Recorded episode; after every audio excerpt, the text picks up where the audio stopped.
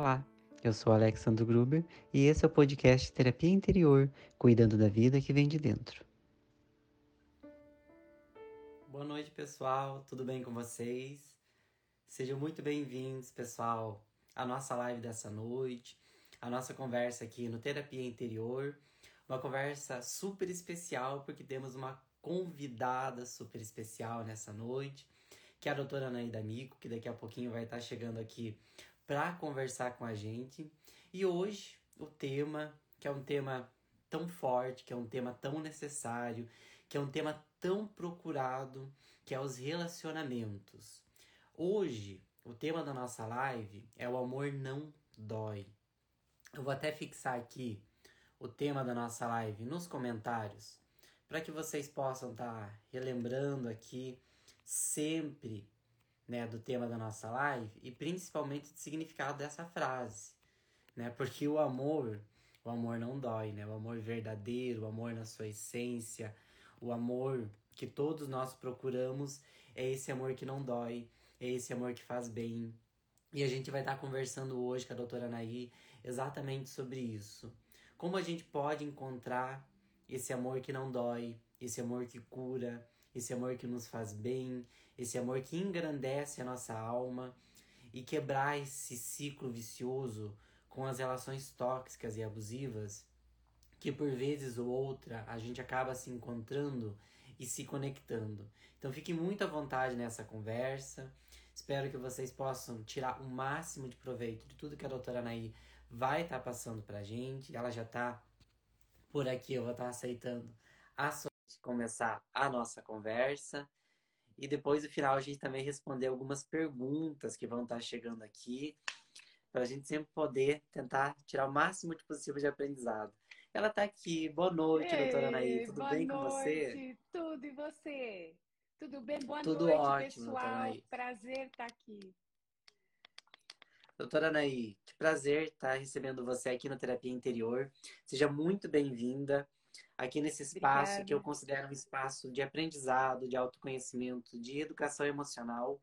E eu sempre tenho a honra de receber amigos, colegas, pessoas profissionais que trabalham também nessa jornada de esclarecimento, de ajuda, de autoconhecimento, porque nós precisamos dessa corrente, né, doutora Naí, hum, de desenvolvimento pessoal. Verdade. E você é uma dessas personalidades. Eu fico muito feliz de estar recebendo você aqui nessa noite. Nossa, é um prazer, viu? Alex, posso te chamar de Alex? Claro, Alexandre, é tão lindo o seu nome. Mas Alex, parece que a gente está mais íntimo, né? Isso é um aí, prazer, com certeza. É um, é um prazer mesmo. Olha, o seu livro é um primor. Ai, é que lindo, que bom que você tem ele aí. Tenho, é um carinho na alma o teu livro, sabe? Ele fala coisas tão lindas, tão profundas, Alex. Parabéns, viu? E nós que, Muito né, a gente está aí no, no selo Paidós, né? Maravilhoso. Isso aí. Então, realmente. Selo Paidós é. Eu consulto Fantástico. muito o teu livro, consulto muito. Ah, obrigado de coração. Doutora, muito obrigado. Eu acho que o selo Paidós né? Para quem não sabe, ele é um selo da editora Planeta, né? Que trabalha, né, com psicologia, ciências humanas, com autores que vêm exatamente com essa pegada de transformação pessoal. Sou muito feliz de ser seu colega de editora também aí no selo Paidós. E, claro, né, doutora, você praticamente se dispensa apresentações, mas seria uma desfeita minha não apresentar, né, para o público aqui do Terapia Interior um pouquinho de quem você é e do seu trabalho também. Né? Para quem não sabe, a doutora Anaí é psicoterapeuta, terapeuta sexual, né? mais de 18 anos também é psicóloga do programa Casas de Família no SBT. Eu acho que todo mundo já deve ter assistido. Eu lembro do seu primeiro programa, do primeiro programa que foi ao ar do Casa de Família, estava lá assistindo. E sempre esse seu olhar terapêutico, né? Dentro dessa, desses conflitos familiares que se apresentam, eles são tão necessários para nossa vida, para quem está assistindo. E a doutora Anaí, né, lançou o livro O Amor Não Dói, né, pela Paidós, né, da editora Planeta também, que é o tema da nossa live de hoje, né, doutora Anaí? E Isso. o seu livro, ele assim é extremamente necessário e interessante. Ele tem, né, como subtítulo: Não podemos nos acostumar ao que nos machuca. Eu acho isso tão forte, tão poderoso, porque quantas vezes na nossa vida a gente faz isso, né? A gente se acostuma com o que machuca. E ele é um livro que ele é praticamente sim um, um guia né, para a gente romper esse ciclo né, com os relacionamentos abusivos, os relacionamentos tóxicos. Ele é um livro muito voltado para o público feminino, né? Quem lê o livro vai perceber isso, né? Você fala muito, diálogo com o público feminino, porque a gente concorda que é o público, né? Que é a, né, o público feminino sofreu muito com as relações, ainda sofre muito com os relacionamentos abusivos. Não que o público masculino não sofra, né? A gente vai sim fazer essa conversa mais abrangente aqui, mas apesar né, do livro ele ser voltado, né, público feminino, ele é muito necessário a todos nós, porque eu, né, trazendo esse olhar masculino como homem, lendo o livro, eu identifico quantos comportamentos tóxicos a gente também tem, e às vezes sem perceber por esses condicionamentos sociais. Sim. Porque, né, doutora Ney, eu acho que para a gente até iniciar essa nossa conversa, a gente vai falando sobre relacionamentos, né? Seu livro ele vem para quebrar essas correntes, essas prisões que os relações, relacionamentos tóxicos, né, é, impõem para nós, vamos dizer assim. E quando a gente pensa em relações, a gente não consegue, às vezes, né, doutora, desvincular esse olhar social que a gente tem, essa educação que a gente teve, que a sociedade nos passou sobre os relacionamentos. Parece que a gente é muito condicionado. E eu costumo dizer, como alguém que tem formação também em filosofia, que busca também estudar um pouquinho dessa corrente também histórica dos relacionamentos, é muito perceptível isso, né, doutora? Que quando a gente entende os relacionamentos, a gente está vendo uma instituição também, né? E muitas pessoas, elas procuram relacionamentos, elas buscam uma relação, mas elas buscam a relação pela relação, por estar com alguém, Parece que a gente foi condicionado pela sociedade a estar com alguém, a estar com uma pessoa. E por muito tempo, né, doutora, não foi se questionada a qualidade desses relacionamentos. Né? Era importante estar num relacionamento. Socialmente era bem visto você estar num relacionamento. Agora, se o relacionamento ele doía, se ele não doía, não era muito questionado. E as mulheres, principalmente, sofriam muito mais com esse lado da dor. E aí a gente tem muito essa questão das pessoas que ficou esse estigma de que o relacionamento ele acaba ficando atrelado à dor. Tanto que quando divulguei né, a live, teve até uma seguidora que comentou assim, doutora Ney, ela disse, é, esse, esse tipo de amor eu não conheço, que é esse amor que não dói. E trazendo todo esse apanhado, a minha pergunta que eu trago aqui para você também, para a gente começar, é, então, quando a gente pensa em relacionamento, será que todo relacionamento dói? Será que o amor dói? Ou a gente ainda tem essas formas né, adoecidas de amar que acabam causando essas feridas? Às vezes, herança também da nossa sociedade de um condicionamento. É, então, Alex, a sociedade que o relacionamento dá certo, né? Então, assim, a mulher faz o homem, né? A mulher é frágil, a mulher precisa ser protegida. Então, a mulher, a mulher sempre acreditou que ela precisava ter um homem para ter respeitabilidade, né? para ter segurança. Então, a, é impossível uma mulher, pelo menos antigamente, né? e, num, e num passado que não está tão distante, a mulher era validada por um homem. Né? Eu tenho pacientes até hoje que falam para mim que é melhor ser divorciada do que solteira. Né? Ela é julgada, né? ela é ameaçada Sim. também com a solidão. Se você não mudar, você vai ficar sozinha. Se você não mudar seu jeito, ninguém vai ficar com você.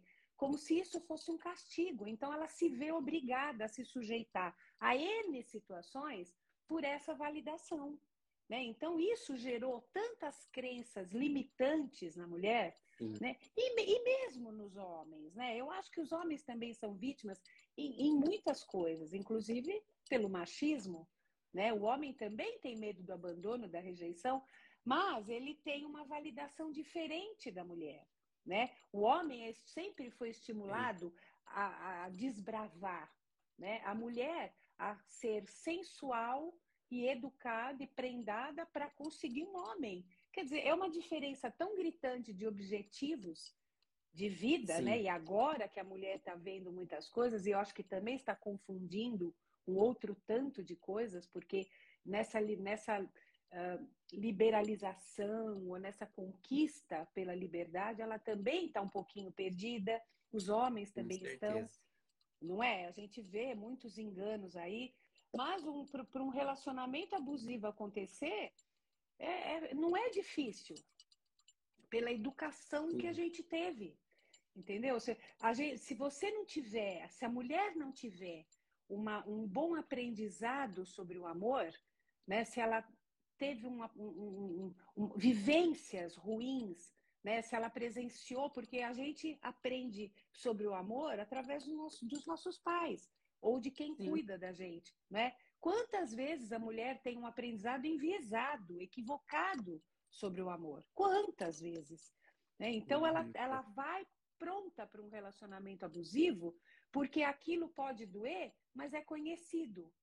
Né? Então, nessa busca por estar com alguém, por ter alguém, ela aprendeu que ela tem que sofrer um pouquinho, porque cabe a ela a parte pior, de compreender, de tolerar, né? de, de fingir uhum. que não está uhum. vendo para poder ficar naquilo. Então, ela sempre se diminuiu para caber no espaço que era dado para ela. É Exatamente. claro que vai doer assim, né? Mas amor não tem que doer. Amor é generoso, amor é livre, amor é, é, né, é independente, o amor zela, né? Mas a gente aprende diferente disso. Totalmente. Isso é que é complicado. É muito Exatamente, doutor. É bem interessante isso que você fala, porque a gente percebe toda essa construção, ela partiu como referência o bem-estar do homem. Tem muitos momentos até no livro que você comenta exatamente sim, sobre isso. E aquelas partes, né, é, por exemplo, né, num dos capítulos você fala, né, a mulher às vezes vai tomar cuidado com o que falar, porque talvez o homem né, possa ficar ali irritado.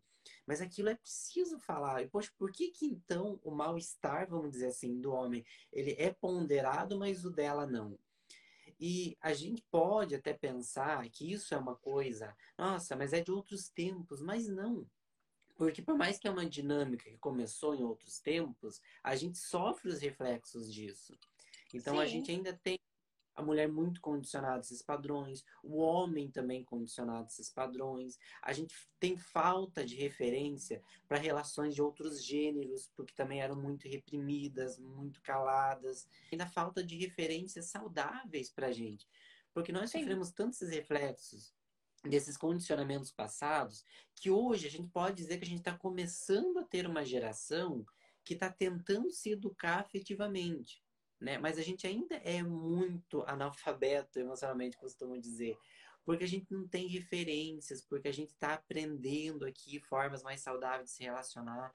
Os nossos pais não tiveram isso, como você bem falou. Então, nesse ponto, né, doutora, é muito complexo, porque nós estamos buscando né, novas formas de se relacionar, formas mais saudáveis de se relacionar, mas num passado que nós não tínhamos referência. Então é uma geração que ela está tentando quebrar padrões. Isso também é muito positivo, né, doutora? Mas não é fácil fazer isso. E não como é. a gente está nesse processo muito natural, não é saudável, mas é comum, vamos dizer assim, encontrar relações que acabem tendo esses contratempos, né? Então, mas se você pensar que você casa ou você junta a tua vida com a de outra pessoa para fazer ela feliz e aquela pessoa tiver a mesma vontade, o mesmo objetivo, uhum. os dois vão tentar de tudo para se respeitar, para fazer Sim. o outro ficar bem, para estimular o outro ao crescimento, né? Eu acho que quando a gente tem, mesmo não tendo modelos melhores, se a gente tiver Sim. intenções melhores, a gente consegue um relacionamento bacana. Perfeito. Não é? Agora, a gente vem de, de uma geração ou de uma educação e, e não é, olha, eu tenho 63 anos, você com certeza tem 20 e poucos 28. anos. 28 anos, então, você tem ideia da minha filha. Mas a, a gente acaba trazendo uh, muitas raízes, não é? Por exemplo, uhum. eu cresci, meu, meus pais tiveram um casamento muito bom, de 60 e tantos anos, que terminou com o falecimento dele.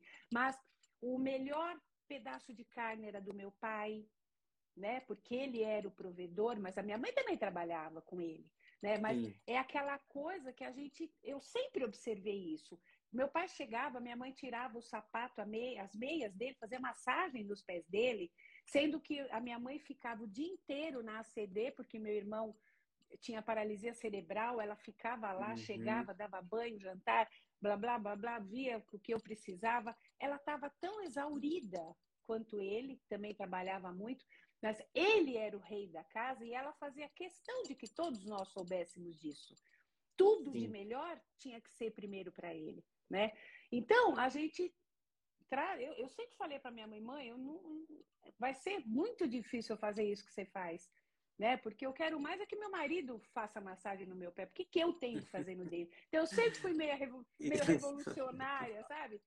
Mas veja, olha, eu dou esse exemplo no livro. A gente observa a relação dos pais. Então você vê uma mãe gritando com os filhos: não pode fazer bagunça, teu pai vai chegar, cuidado, isso aqui, não quero, vai, tira, guarda os brinquedos, faz isso aqui, olha aqui, eu acabei de limpar, teu pai vai chegar, vai dar bronca. Então a gente tinha uma imagem de pai como meio bicho-papão. O homem era um Exato. ser absoluto, não é? Aí, quando o pai chegava, a mãe estava toda feliz e sorridente. Quer dizer, o pai não tinha acesso a esse lado nervoso, de uhum. reclamações, uhum. aquela coisa toda. Então a gente já tem muitas mensagens. Ali, né? Então você vê que tem, tinha muitas mensagens. O homem não pode uhum. ser aborrecido. O homem chega cansado, ele tem que estar tá muito feliz e contente. Temos que ser agradáveis para o homem que vai chegar em casa. Então a gente aprende que mulher não pode reclamar. E a gente, sem minha mãe falava isso para mim. Deixa o teu pai falar, eu falo tudo que sim, mas eu faço como eu quero. Isso sempre foi visto como, um, como uma mulher sendo inteligente por fazer sim. isso. Só que isso mostra que as nossas vontades sempre tinham que ser clandestinas. Na, é, é, tudo na clandestinidade. Exato. Quer dizer, eu não posso mostrar quem eu sou, senão eu, eu vou ser abandonada, eu não vou ser aceita. Então, é um bombardeio de mensagens subliminares que a mulher sempre ouviu em relação à superioridade do homem. Não é? é? E hoje em dia, a mulher entende, pô, o homem é muito importante, mas a mulher também é. Né? Então, esses relacionamentos ficaram desiguais desde sempre. Desde sempre. E a mulher, se ela está fragilizada, se ela acha que porque assim, como é que a gente aprende com os pais? A gente aprende aquilo que a gente vai merecer. É impressionante. Uhum. Se você acha, se você tem uma boa autoestima, se você tem um bom senso de merecimento, você não vai se sujeitar a ser maltratada por ninguém. Não é só pelo seu parceiro amoroso, por ninguém na vida. Né? Então, o que começou? Eu escrevi esse livro porque, principalmente casos de família, mas mesmo em consultório, começou a chamar minha uhum. atenção o número de relacionamentos abusivos, de feminicídio, de violência doméstica. O que está acontecendo?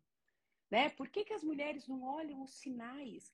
Outra crença limitante, ciúme é sinal de amor. Meu Deus, como ele me ama, ele não me deixa nem usar um batom, usar. Exatamente. Entendeu? Então Isso a mulher é embarca, embarca, né? Exatamente, vai nesses conceitos que foram por tanto tempo naturalizados que é esse o perigo. Você não percebe que você está dentro de um padrão de condicionamento que está te oprimindo.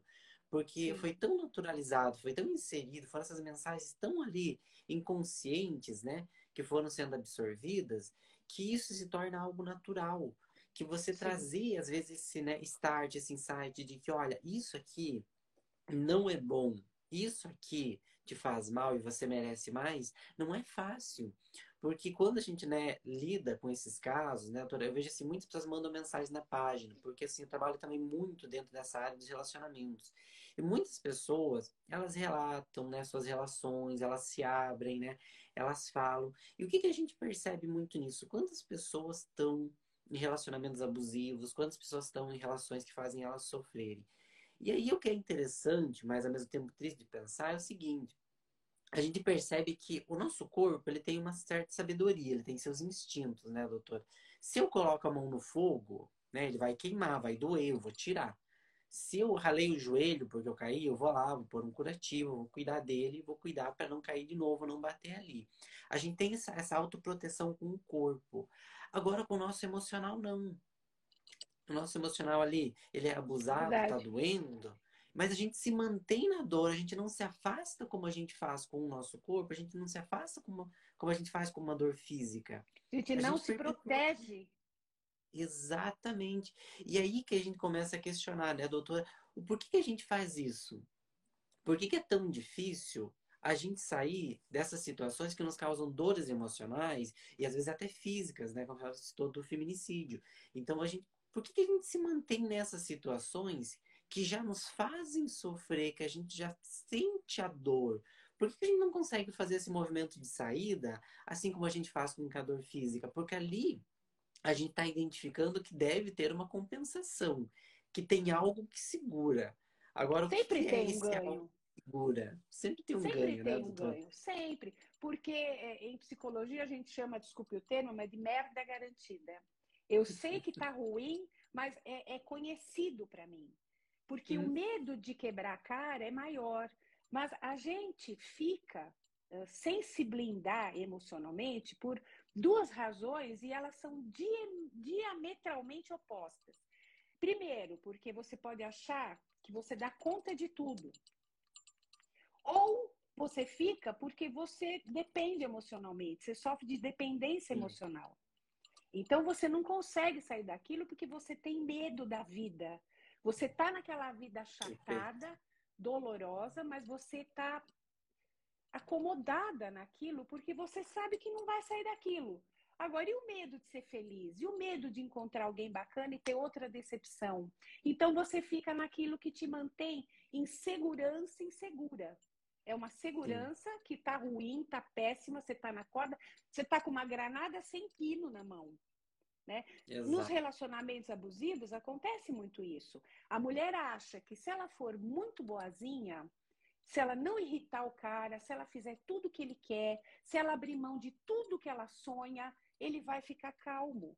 E esse lixo uhum. emocional que ela vai acumulando, não tem ser humano que aguente. Por isso que ela tem pânico, ela tem depressão, ela tem, sabe, mil, mil coisas. Ela se sente muito mal, ela tem transtornos, ela desenvolve transtornos psiquiátricos por Sim. conta de achar que ela dá conta daquilo.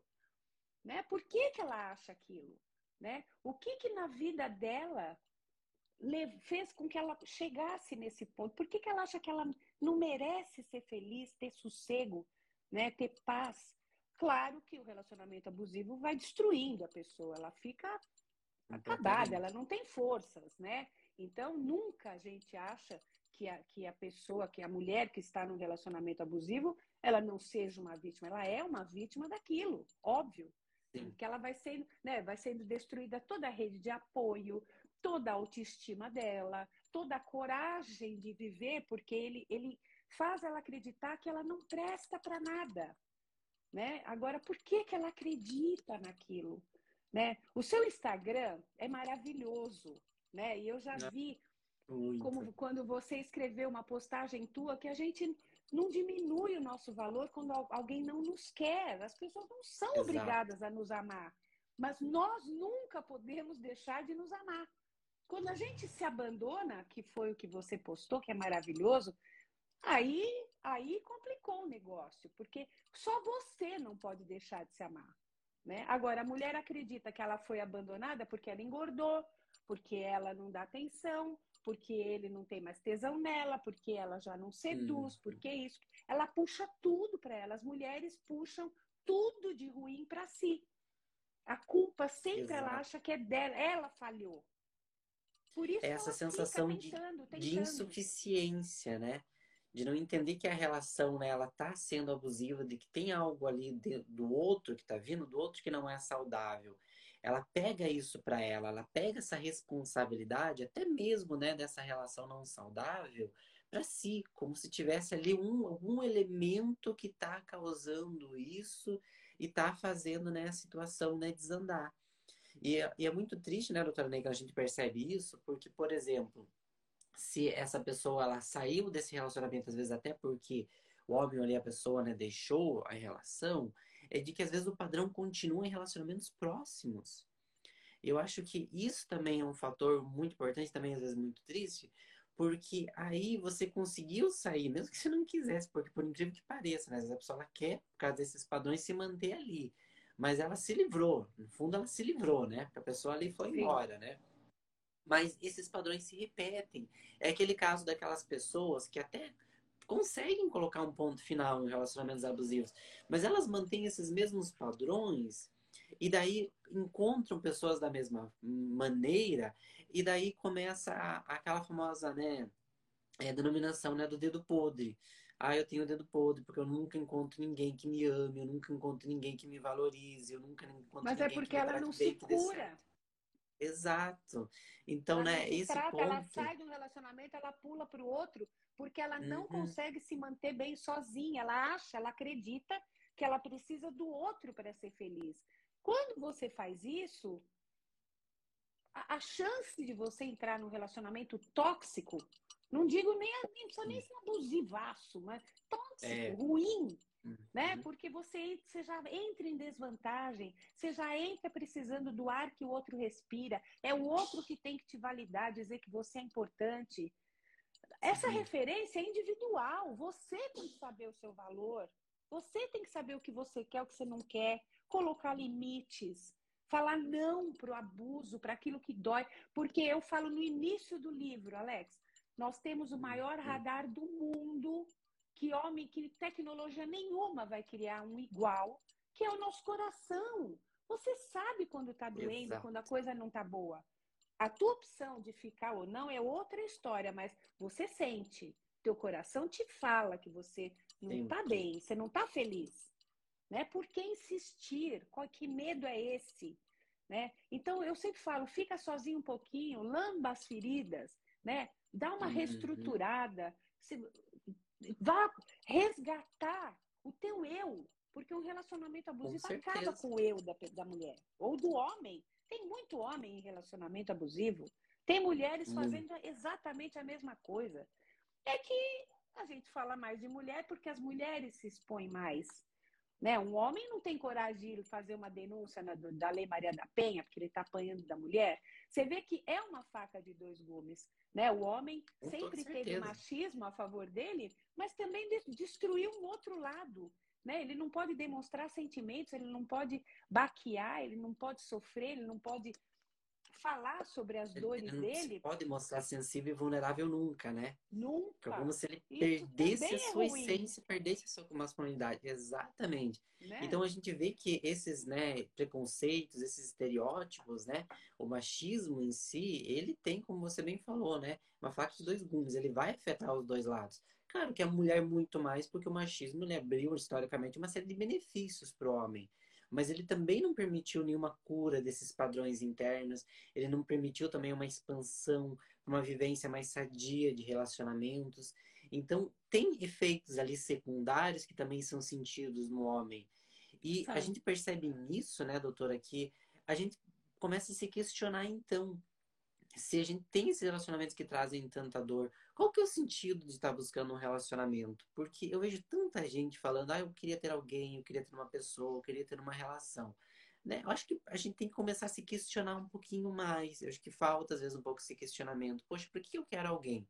Ah, eu quero alguém para que seja meu companheiro, para que me faça bem, para que eu possa trabalhar junto, construir uma vida.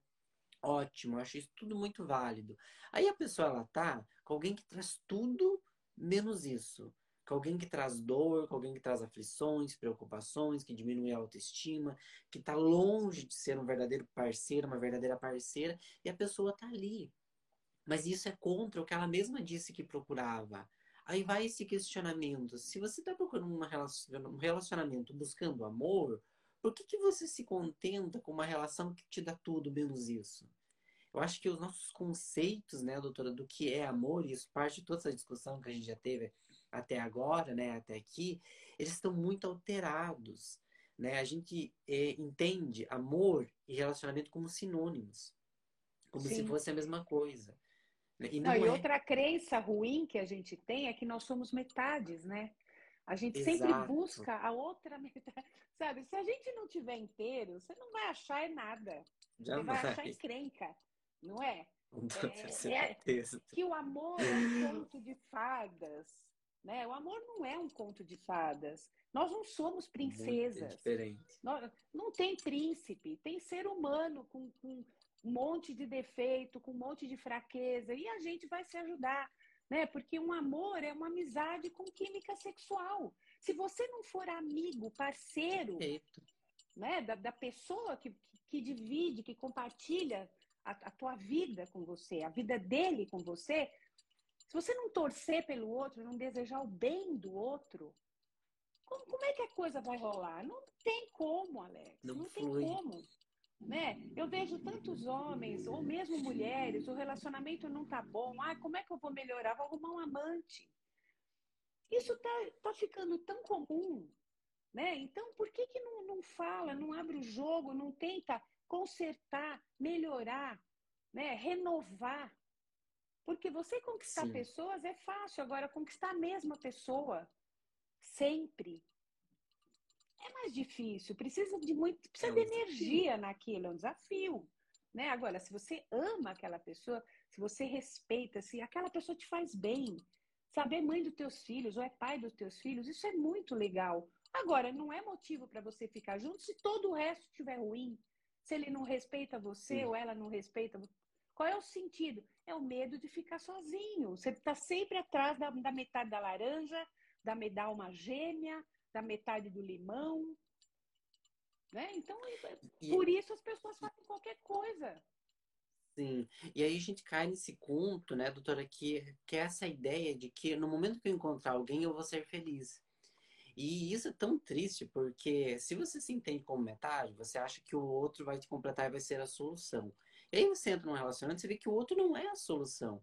E isso é interessante a gente ressaltar, porque às vezes você vai encontrar alguém que é até bacana, às vezes até uma relação mais sadia. E isso às vezes acontece muito de pessoas que encontram outras pessoas bacanas, sadias, que podem ter um bom relacionamento e elas não ficam, elas não investem nessas pessoas. Às vezes porque fica essa sensação de que ah, não era que eu procurava, eu esperava mais. Às vezes cria essa expectativa de que o outro vai ter essa responsabilidade de nos fazer feliz e o outro não consegue isso porque ele vai, claro, colaborar, trabalhar junto pela nossa claro. felicidade, né?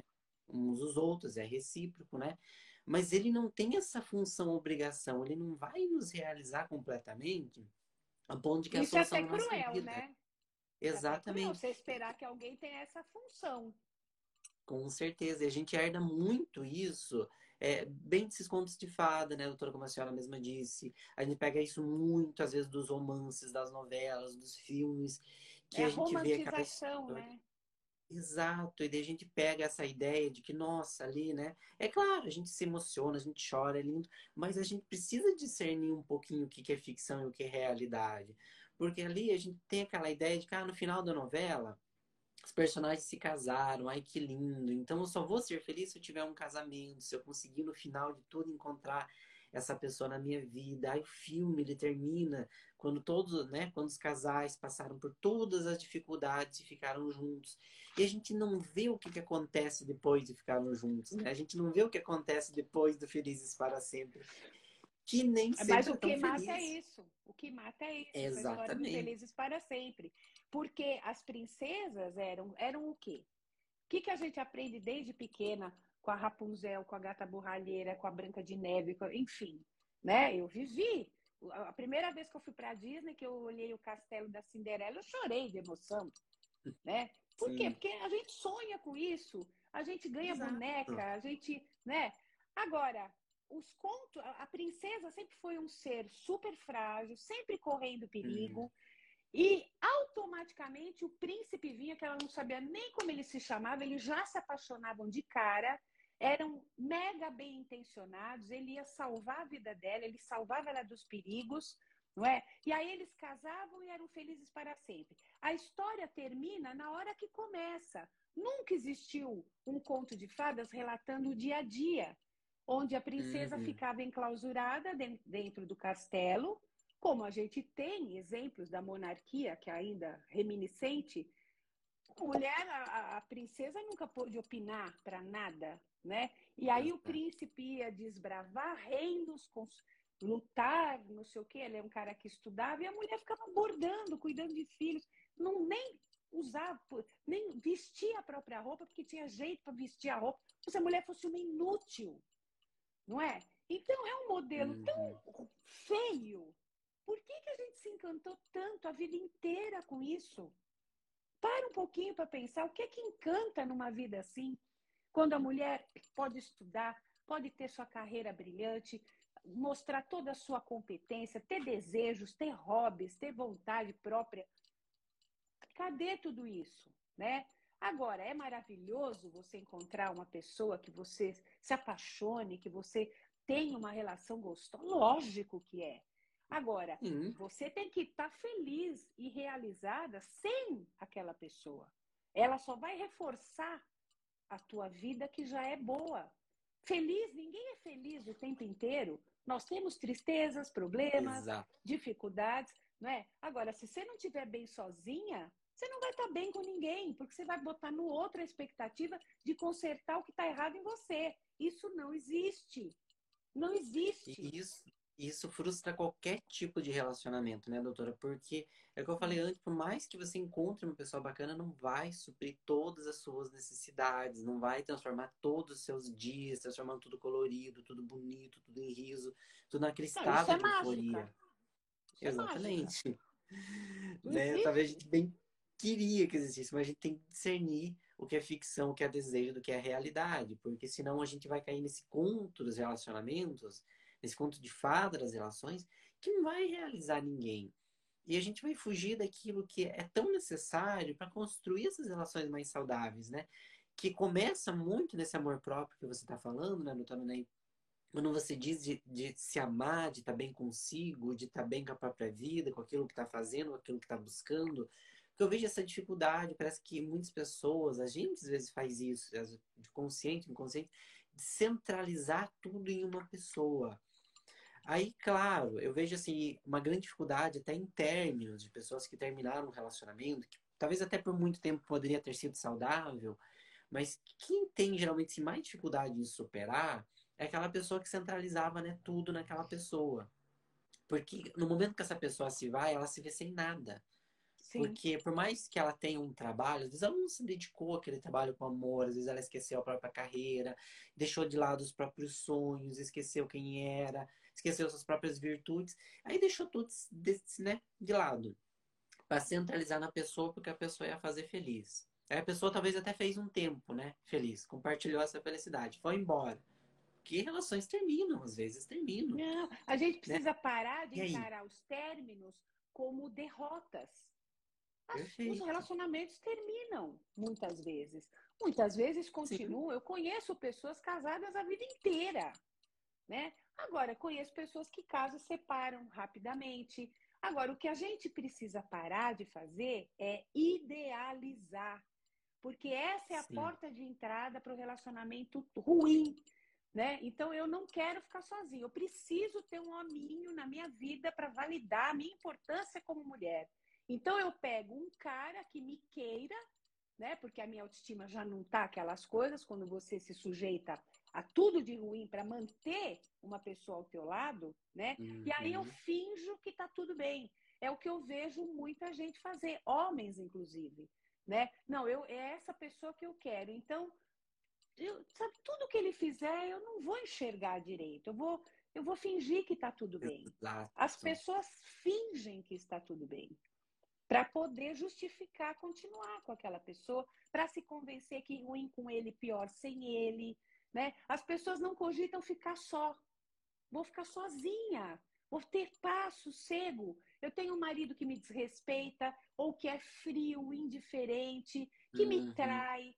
Por que, que eu acho que eu tenho que ficar com uma pessoa assim? Qual é o meu medo de ficar sozinha e abrir o leque de possibilidades de encontrar alguém bacana, alguém legal? Né? Se, se, a minha proposta é ter alguém. Todo mundo quer ter alguém, eu acredito. Claro, uhum. nós somos seres que romantizam, nós gostamos de companhia, nós gostamos do amor. Né? O brasileiro é muito afetivo, muito de pegar, do, do, toque, do contato físico. Né? Agora, vender a alma para ter um amor não compensa. Não compensa, Exato, gente. Porque às vezes a gente tem aquela pessoa exatamente que ela quer sair dessa relação que ela está insatisfeita, mas vem esse questionamento. Mas será que eu vou encontrar outra pessoa? E essa questão não é encontrar exatamente outra pessoa. Claro, é válido, é justo, e tomara que encontre alguém bom em algum momento, mas esse questionamento, será que eu vou me encontrar? Será que eu posso viver uma vida feliz sem outra pessoa? E pode né? Uhum. Porque eu sempre comento muito que algumas sensações, elas não são válidas para você estar num relacionamento. Não adianta ficar num relacionamento por medo da solidão. Né? Não adianta você ficar num relacionamento, porque se você acha insuficiente, por baixa autoestima, você tem que ficar pelo afeto. Você tem que ficar Sim. porque você tem elementos positivos que justificam essa permanência ali. Agora, se é um medo, compensa muito mais você enfrentar esse medo da solidão e provavelmente se encontrar, perceber que pode ser feliz sozinho e até se abrir para uma pessoa mais saudável do que por medo da solidão ficar preso a um relacionamento. Tem uma frase sua muito legal no livro, doutora, que eu achei muito interessante, que você diz que as relações, né, o relacionamento, ele tem que ser um abrigo, ele tem que ser um refúgio, não uma prisão. E isso é lindo. Porque é libertador, porque ele separa, né, essa frase separa muito o que a gente vai chamar de relações tóxicas, o que a gente vai chamar de relações saudáveis. Né? No momento que o relacionamento está te prendendo, ou você está se prendendo a ele por medo da solidão, por carência, por simplesmente esse medo do novo, às vezes nem é só medo da solidão, mas o medo do novo, como vai ser minha vida aqui por diante, se, se transforma aquilo numa prisão. E ele tem que ser um refúgio, ele tem que ser um aconchego, ele tem que ser esse abrigo do mundo. Porque o mundo não já é traz isso? tantas tribulações pra gente. Então, eu achei então, perfeito é... essa sua frase. Mas é, gente, porque é isso que define exatamente. Como é que eu sei que o meu relacionamento é bom, é gostoso? Quando eu tenho apoio, quando eu tô eu tô mal, eu tô triste, aconteceu alguma coisa comigo, eu posso contar com meu namorado, com meu marido, né? Ele vai me apoiar, ele vai me dar carinho, ele vai ele vai falar para mim que vai passar, calma, eu tô aqui com você. Hum. Agora, se você tem medo, se você tem que esconder o que tá ruim para poder ficar com a pessoa, para não aborrecer a pessoa, isso não é, isso é teu inimigo, caramba. Isso é teu inimigo, né? É a mesma coisa que tem aquela frase que eu acho muito, muito legal, que amor é laço, não é nó. Exato. Se for um nó, você tá presa, você tá amarrada, você não vê saída, né? Então você vai engolindo toda aquela solidão, né? Porque a pessoa acha que está com alguém, ela não está sozinha, às vezes está mais sozinha, né? Porque e ela, a solidão ela mais triste de todas, né? Mais triste de todas, exatamente. Porque você não pode contar com aquela pessoa, ela está lá, mas não está. Está só o corpo, mas ela está no celular, ela não está nem olhando para você. Sabe, você é um número, você é um, é um objeto da casa, né? Então, realmente, as pessoas têm que parar de achar que tem que ter alguém para acabar com a solidão, né? Ou com a carência. As pessoas estão muito carentes, né? Então, nessa carência, você se ilude com mais facilidade, você não quer uhum. enfrentar aquilo que você está vendo porque dói. Tomar uma decisão dói, mas liberta. Isso liberta. Sim. E quando você faz tudo para agradar uma pessoa, você vai perdendo a sua essência, você vai sendo aquilo que a pessoa quer que você seja, fatalmente você vai ser traído ou abandonada, porque você não é, você não está mais lá, você é uma projeção do que aquela pessoa quer que você seja. Então você fica desinteressante e ainda é abandonada. Aí sim. Aí fala, mas onde eu errei? Eu faço tudo. Aí é que tá. Você, você tem, eu sei que você tem que fazer tudo. Né? Você também, a pessoa é, é, é 50% de cada um. Exato, né? às vezes fez, fez tudo para o outro e nada para si. Sim. Na e verdade... quando você põe o outro em primeiro lugar, você ensina para ele que você está em segundo. Sim. Automaticamente, você é mais importante do que eu. Por que, que ele vai despertar e falar: Não, meu amor, você também é? Pode até falar, mas nas atitudes ele vai imperar. Porque isso você é interessantíssimo. Tá errado. Exato. Porque aí, né, isso, doutora, que você está falando é muito interessante, porque é essa linguagem não verbal, né? É o que você disse ali, a pessoa pode estar tá falando às vezes, a pessoa vai dizer, olha, isso aqui não tá legal, isso aqui você tem que mudar, isso aqui não tá bom para a relação. Mas se as atitudes dizem o contrário, Por que o outro vai ter esse start? Nossa, eu preciso valorizar. Talvez alguns poderiam ter, mas a grande maioria não vai ter, porque essa autovalorização precisa começar em si. Exatamente. Exatamente. Sabe, se eu falo amém para tudo que você fala, né? Eu tô, uhum. eu tô descartando a minha, a minha vontade. Não, você é isso que você quer, então é assim que vai ser. Então, onde que eu Sim. fico? E a minha vontade, o meu desejo, ou a minha insatisfação? Né? A gente, mulher principalmente, a gente não pode se queixar muito, porque senão tem tanta mulher. Eu ouço isso o tempo todo. Tem mulher demais, agarre um aí e, e fica porque o negócio tá feio. Né? Quanto que a gente ouve isso? Quanto que a gente ouve isso? Então a mulher já entra se sentindo em desvantagem. Ela tem que ficar Exato. pianinha, tem que ficar boazinha, bonitinha. Ela tem que ser solução, nunca problema. E o que que na cabeça dela é problema? É se posicionar, é se colocar. Outra, outra coisa que eu tenho visto que me assusta um pouco é a confusão também. A gente precisa tomar cuidado para nem tanto ao céu, nem tanto ao mar. Entre 8 e 80 Sim. tem 72 possibilidades que as pessoas não estão explorando. Então, hoje em dia, qualquer reivindicação do namorado ou do marido é visto como um abuso. Precisa tomar cuidado com isso.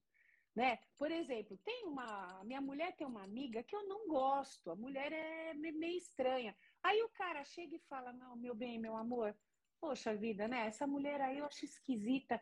Ah, tá querendo me controlar. Não é. Se, se eu não gosto de um amigo do meu marido, eu não vou querer ele na minha casa. Eu vou, eu vou falar: olha, esse cara eu não quero na minha casa. Se ele não acolher a minha reclamação, é esquisito ele está passando por cima de mim. Então, às vezes, a gente faz coisas sim para agradar o outro. E isso não é porque ele está me controlando, me manipulando, abusando de mim. Né? Se meu marido não gosta que eu use um decote apareça com os peitos de fora, por que, que eu vou usar? Eu, eu quero agradar o meu marido. Não é assim? E eu vejo uma confusão. Então a gente precisa tomar cuidado. O abuso é diferente. O abuso é uma manipulação em muitos graus, em muitos setores. Em, né? Você tem que observar, nem tudo é abuso. Precisa tomar cuidado para fazer essa diferenciação. É, tem pontos, eu acho que todo relacionamento ele traz isso, né, doutora? Que são as concessões saudáveis que a gente vai fazer para harmonizar né, o relacionamento. E Perfeito. dessas concessões né, vai vir, né? Tanto do homem vai vir, da mulher vai vir, do casal, independente ali do gênero né? A gente precisa. E eu acho que esse diálogo ele cria essas pontes, né? Para ter essas harmonizações. Porque aí você consegue entender o que, que né, pode estar tá ferindo o outro, o que, que não, o que, que torna-se desconfortável, o que, que dá para adaptar e o que, que não entra dentro disso. Que às vezes é quando está anulando uma determinada pessoa, a essência dela, está limitando a vida daquela pessoa. Por exemplo, ah, você não vai acertar essa oferta de emprego, você não vai fazer faculdade, você não vai realizar aquele teu sonho, né? Você vai, né? Quando você começa a diminuir quem a pessoa é, isso já não é uma concessão, né? Aí a gente tá entrando na parte do abuso. Então a gente precisa ter, né? Você percebe, falou, tem que né? analisar. Esse olhar. Uhum. Exatamente, prestar atenção. Né? Agora, as pessoas confundem realmente. E acham, Exato. muitas acham que para conquistar tem que ceder muito, né? Então tem que tomar uhum. cuidado. Por isso que é importante o diálogo e mais importante, importantíssimo o autoconhecimento. Se eu não eu souber, né, o, o, que me machuca, o que me desagrada, o que eu quero, o que eu não quero, né, eu vou ser levada. Você é levada, porque você não, você não sabe até onde você pode ir, você vai cedendo, cedendo, você se perde, né? Então tem que se conhecer, tem que saber o que é gatilho, né? O que, que aquilo me lembra? Por que, que eu estou desconfortável? Muito. Né? Eu vejo as pessoas, muitas pessoas indo, na, sabe, vai, vai na maré, não, não, não tá entendendo direito o que está acontecendo. Por isso a importância da terapia, né? Para contextualizar, para identificar o que está ruim, o que, que pode melhorar, para que caminho eu vou, fazer escolhas melhores, mais produtivas, mais saudáveis, né? Se a gente não se quiser bem, quem é que vai querer pra gente, né? Sim. Tirando pai e mãe, que, que nem sempre pai e mãe que é o melhor. Você imagina Exato. um parceiro amoroso. Então, você tem que ser seu cúmplice, você. Você tem Sim. que querer seu bem. Isso não é egoísmo, como é ensinado pra gente. né? Como se tudo isso fosse egoísmo. Não, você tem que pensar em você. Como é que você não pensa em você, no que você gosta ou não?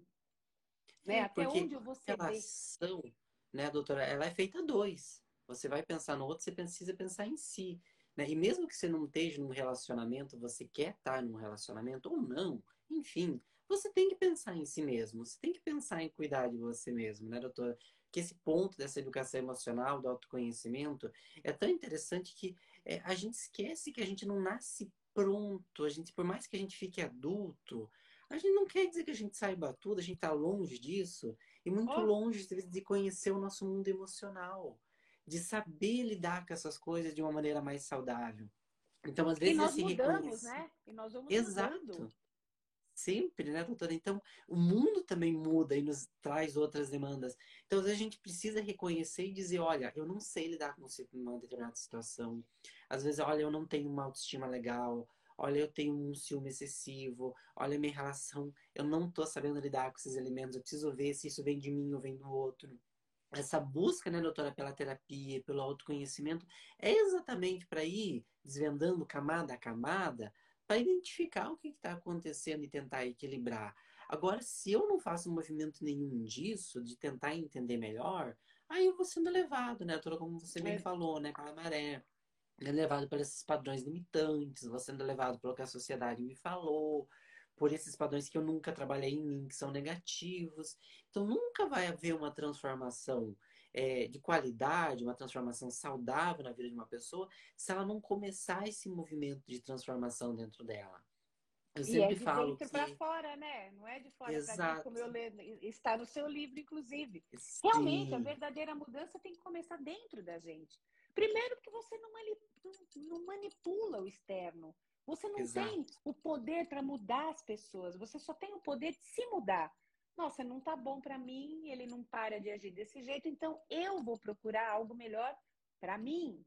Mas as pessoas ficam batendo na tecla, né, enfiando o dedo na faca, batendo até sangrar, fazendo o outro mudar. E aí fica decepcionada, fica frustrada. Você não vai mudar quem não esteja disposto a mudar.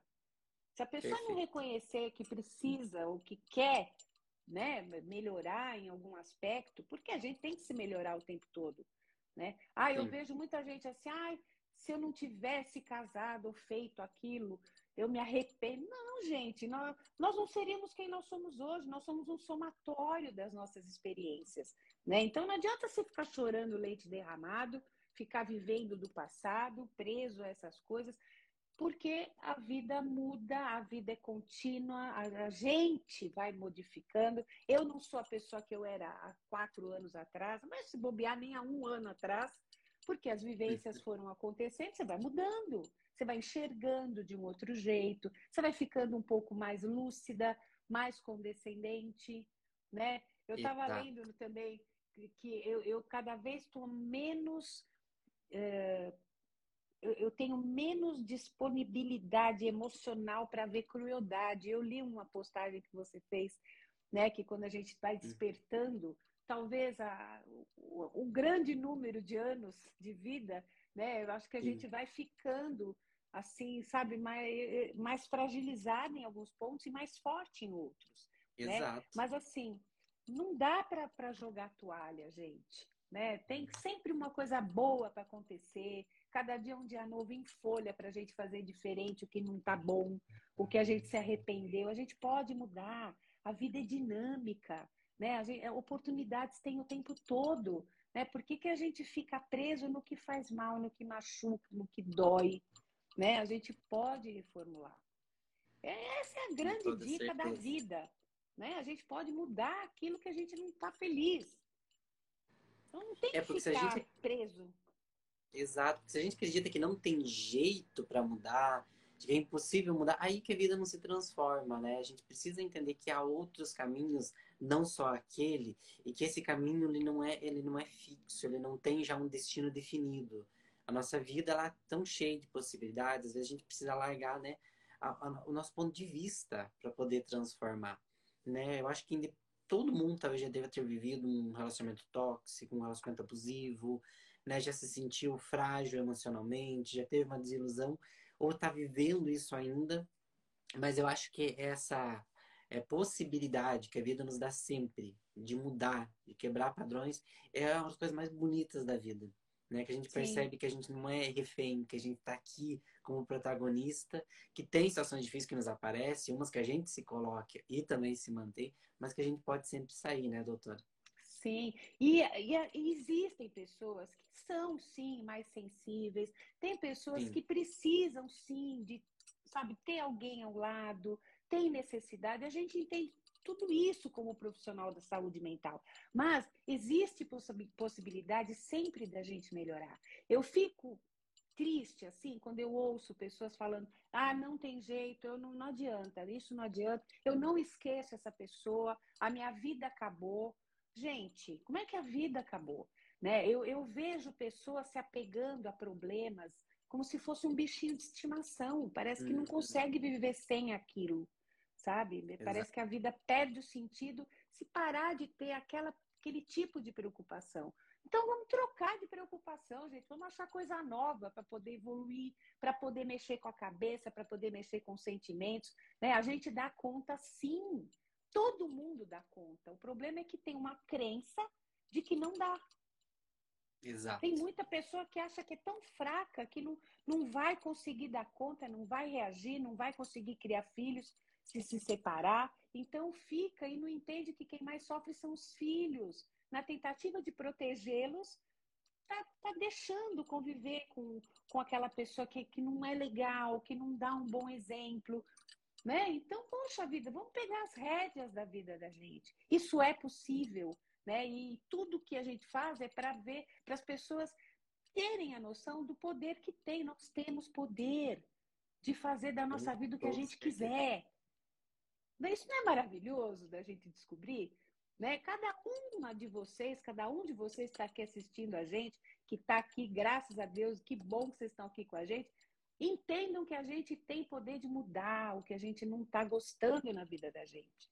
A gente tem. Então, a hora Sempre, que você né? entender isso, você vai.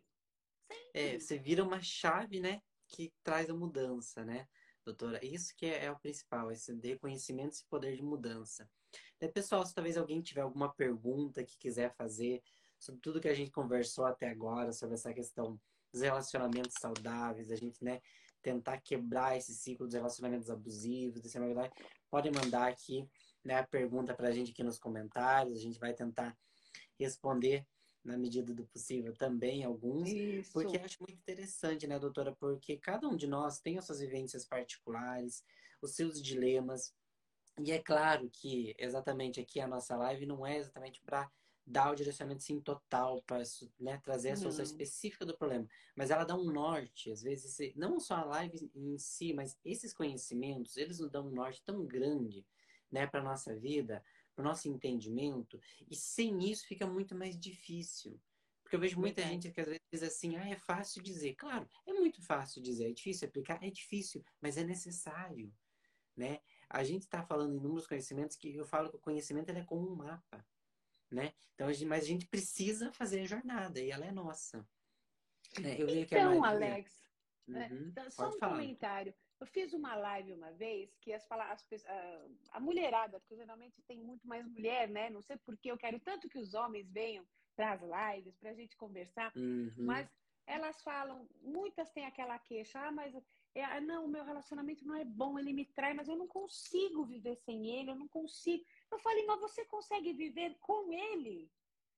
Né? Se a pessoa tem tanta força para aguentar esse sofrimento, por que, que ela acha que ela não tem força para ficar sem esse sofrimento? É, é, é, incrível, é incrível. Então ela se convence que ela não, não vai ficar sem aquilo. Como que isso é Sim. é possível? Eu falo, ah, eu não tenho forças para separar. Mas você tem forças para ficar nesse sofrimento? Perceba como você é forte. Olhe por outro lado. Tem uma, teve uma pergunta aqui, doutora, que acho que é, você deu toda a resposta. Porque ela perguntou assim: como ter coragem para terminar um relacionamento abusivo? Eu acho que você disse tudo aqui, né? Porque. Se gostando. Você... Exato, porque Não, como você, você consegue você ficar? Tem que avaliar. É, você tem que avaliar o teu, o teu senso de merecimento. O que, que você acha que você merece na vida? Você merece o que você está passando? Né? Ou você acha que você merece coisas melhores? Né? Você merece uma pessoa que goste verdadeiramente de você, que não te faça sofrer, que não abuse dos teus sentimentos, não pise no teu orgulho, na tua honra. No... Meu Deus, é, é tão simples você entender. Não é simples sair, a gente entende o processo. Aqui ninguém desvaloriza sentimento gente. Mas a gente quer alertar que existem saídas. Basta você colocar a tua energia naquilo. Você não coloca a tua energia para se manter viva num relacionamento assim, que acaba com a tua saúde física, mental? Por que, que você não pode colocar energia para viver em paz, para viver com autorrespeito, para viver fazendo coisas que te dão prazer, né? que, te, que te complementam de alguma maneira? Porque a gente não vive só com parceiro amoroso. Né? A gente vive com amigos, a gente vive com família, a gente vive só, porque solitude é bem diferente de solidão. Você pode estar com 15 mil pessoas e estar extremamente solitária. Né? Então, é, você tem que ver o que, que, que, você acha que você merece de bom, que você só está vivendo ruim. Então, coloca no papel, eu mereço, o que, que eu mereço, o que, que eu não mereço. E, e dá uma comparada para você ver. Por que, que você se sujeita a isso? Então, como é que. Né, fica complicado a gente ouvir assim, não tenho forças para sair disso. Como é que não tem? Tem força para ficar nesse martírio? É. A, nossa força a gente sempre direciona, né, doutora? É. Ou você direciona para ficar, ou você direciona para sair. É uma questão de onde você vai colocar, né? Como a senhora bem disse. Mas como é que você pode julgar que você tem força para ficar suportando maltrato, desrespeito e não uhum. tem força para ter coisa melhor? Como é que pode Sim. isso? a pessoa ela não está mais avaliando. Então precisa avaliar, precisa despertar, precisa ir né, se condicionando a possibilidade de ter uma vida melhor. É possível, é possível. Exato. Teve uma outra seguidora que ela comentou, né? Será que é uma questão de ego quando a gente fica num relacionamento abusivo? Também a gente fica por ego ferido, eu, eu penso, né, doutora, que às vezes tem aquela questão, né, que teve uma frase que você disse que foi muito legal durante a live, que a gente não deve parar de ver a separação, término como derrota. E às vezes, e isso até é uma herança também muito antiga, que parece que se eu sair de um relacionamento, eu não fui suficiente, é, eu tô, a minha vida se perdeu, eu fracassei porque eu não consegui ficar com alguém, não consegui ficar com o meu amor da minha vida. Tem pessoas que ficam exclusivamente pelo ego, doutor, em Tem. relações abusivas? Porque a, a separação é vista por algumas pessoas como uma derrota pessoal. Eu não fui hum. bom o suficiente, eu não fui ah, sensual o suficiente para o meu marido não querer procurar mulheres fora. Eu fui chata, eu irritei o meu marido, por isso que ele era grosseiro. Então a pessoa, eh, muitas mulheres ficam porque tem a, o sentido da família com uma força tão grande que ela não quer desmanchar o núcleo familiar. Muitas Sim. mulheres sofreram abandono na infância, rejeição, né? Não tiveram os pais, então se sentiram. Tem um medo do abandono. Tem tanto sofrimento por ter crescido sem o pai, por exemplo, que ela não quer privar os filhos de terem um pai, então ela acha que se ela fizer isso, ela está acabando com a vida dos filhos. São as crenças limitantes que a gente tem. Homens Exato. e mulheres também. Tem homem que fica com mulher que é um horror, porque ele não quer né, perder o contato diário com os filhos. Isso também eu já vi, já atendi. Sabe, mulher que acaba com a vida do cara. Né? Priva dos filhos, faz alienação parental. Homens também que fazem isso né? Ficam falando mal da mãe, a mãe fala... Então, ruim com ele, pior sem ele. É pior ficar na cabeça dela ficar sem. Então, vamos ficar naquilo que a gente já conhece e vamos tentar de tudo aqui dentro do sofrimento. Então, limita, fica numa bolha dolorida, né? Para não tentar algo melhor. E pode acontecer algo melhor. Mas é, é e, e, também o ego ferido, né? Tem mulheres que passam a vida inteira ajudando o homem, ao lado do homem. Aí ele arruma uma mulher com a metade da idade dela que vai usufruir, ela fica até morrer. Como é que ela. Eu já ouvi tanto essa frase: comer o filé mignon vai roer o osso. Né? Só que ela não vê que é uma algema que está no pulso dos dois, não é só no dele. Sim. Ela também está abrindo mão da felicidade, da paz de espírito, da tranquilidade em nome do orgulho. Né? Tudo que a gente imaginar existe, todas as razões plausíveis existem, existe de tudo. Todos têm uma razão. Exatamente, né, doutora? Sempre tem algum ponto que faz alguém ficar, mas eu acho que a gente tem que pensar nos motivos que devem fazer a gente sair, né? E eu acho que, Perfeito. Né, o principal é quando a gente percebe, né, que se a gente ali não é mais feliz, se a gente não cresce, se a gente não evolui ali dentro daquela relação, né, eu acho que nenhum outro ponto é válido para se manter ali. Eu acho que sempre tem uma saída, né, doutora? Não, tem lugares que não nos cabem mais. Tem lugar que não nos cabem mais.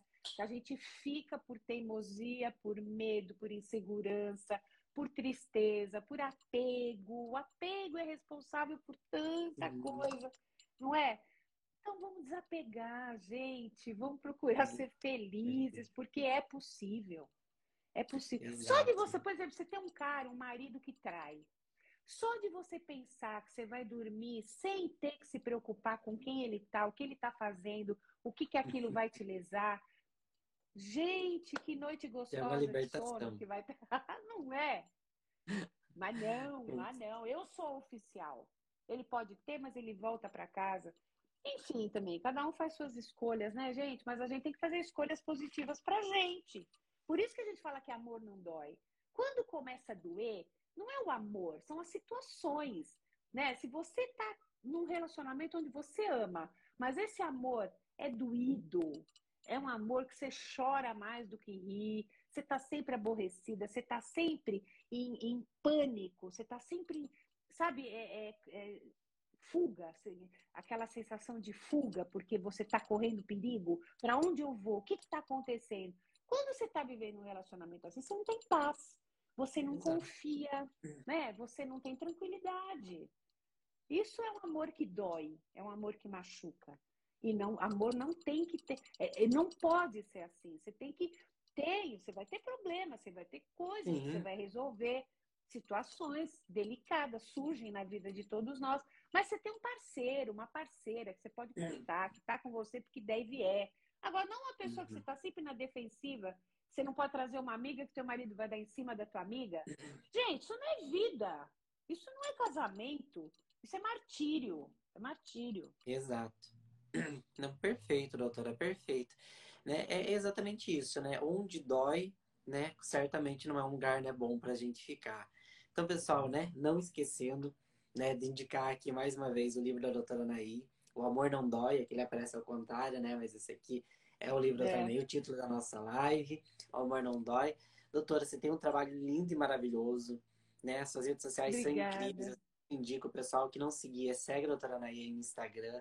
Tem o Papo com a Anaí no YouTube, que é fantástico. Toda semana tem vídeos incríveis. Eu sempre estou acompanhando lá, assistindo os vídeos também. O pessoal que não conhece também vai seguir lá no YouTube, porque esse trabalho de conscientização, doutora, que você faz, ele é libertador, ele é transformador e ele ajuda a curar nessas né, relações, os amores e principalmente também o nosso amor próprio, né? Que abre Sim. as portas para relações mais saudáveis. E, doutora, a conversa dessa noite foi uma delícia. Eu acho que deu pra gente E olha, muita eu vou te coisa falar uma aqui. coisa. Eu acho que eram seguidores meus, talvez. Muitas pessoas perguntaram o nome do seu livro. Ah, então eu tá. acho legal você falar. Olha, gente, Revolução Existencial, Isso. Alexandre Gruber, tá? Que livro sensível, gente. Leiam, leiam. Realmente, você tem uma sensibilidade, Alex, sabe? Adoro, Obrigado. consulto, roubo frases. Sempre à vontade. Alguns... Obrigada, viu? Eu quero te dizer que foi um prazer estar aqui, muito grande. Eu adoro live, né? E gostei muito do jeito que você conversa, que você pergunta, que você questiona. Você é muito inteligente, muito sensível. Né? E se quiser marcar outra live, estamos aí. Ah, com certeza, com certeza vai ser o maior prazer, ter certeza que todo mundo vai adorar mais uma vez, assim como adorou essa noite, esse papo tão gostoso que passou tão rápido, Nossa, mas muitas lições. Exatamente, né? A nossa conversa termina, mas as lições continuam, né, doutora? Que a gente possa é. colocar tudo isso em prática. Doutora, isso. obrigado por todo o seu carinho. Muito obrigada. Saiba que todo esse afeto, esse carinho é recíproco. Tenho uma admiração imensa por você e pelo seu trabalho. E a gente segue juntos, né? Cada um aqui dentro da sua construção, nesse trabalho de conscientização. E com certeza, em outro momento, a gente marca outro papo aqui. Vamos a gente tá fazendo trocas. Com certeza, vamos doutora. Marcar. Então, e deixar muito claro obrigado, viu? Não vamos desistir de vocês. Vamos estar sempre tentando alertar, abrir os olhos, fazer refletir, né? E que vocês fiquem sempre com a gente. E, e te agradecer muito, Alex. Foi muito bom. Muito obrigada, muito viu? Obrigado, Foi um viu? prazer estar aqui com vocês todos, gente. Grande beijo, viu, para todo mundo. Obrigado, doutora. Obrigado, pessoal, por beijo, estarem aqui. querido. Beijão, doutora. Beijão para todos. E que a gente sempre lembre, né? Que o amor verdadeiro, ele não dói, ele sempre nos cura, Isso né? Isso mesmo. Isso mesmo. então tá bom. Perfeito. Grande beijo, gente. Beijão. Beijo a todos. Até mais. Tchau, tchau.